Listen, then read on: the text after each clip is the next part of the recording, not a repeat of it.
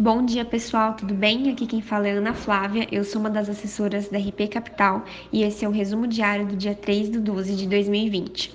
Ontem o Ibovespa fechou em alta de 0,40% a 111.879 pontos. O dólar fechou em 5,24, o S&P 500 em 3.669,01 pontos e o petróleo Brent em 48,01.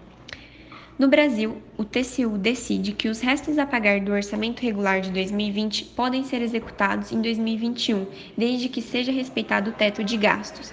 A decisão também abre margem para que sejam executadas em 2021 as despesas abertas por crédito extraordinário durante a pandemia, mas não efetivadas em 2020, que ficariam fora do teto. Além disso, a reportagem do jornal Folha de São Paulo indica a intenção do ministro Paulo Guedes de manter uma meta flexível para o resultado das contas públicas em 2021, conforme foi proposto no projeto de lei de diretrizes orçamentárias, que foi contestado pelo tribunal. Já no âmbito econômico, foi divulgado ontem pelo IBGE o resultado da produção industrial brasileira, referente a outubro, que acelerou 0,3% em comparação à anual e 1,1% no mês. O resultado veio levemente abaixo da expectativa da XP, o que pode ser explicado pela restrição de oferta, limitando o crescimento da indústria em outubro. Já na agenda econômica do dia, será divulgado hoje pelo IBGE o PIB do terceiro trimestre no Brasil, para o qual a XP projeta um avanço de 8,4% no trimestre e queda de 3,8% em comparação à anual.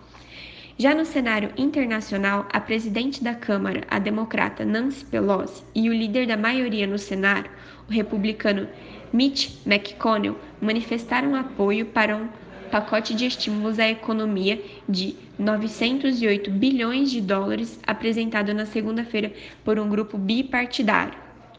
Além disso, a Câmara dos Representantes dos Estados Unidos aprovou um projeto de lei que pode forçar empresas chinesas a saírem da Bolsa Americana se não cumprirem as regras do país de auditoria e permitirem supervisão do processo.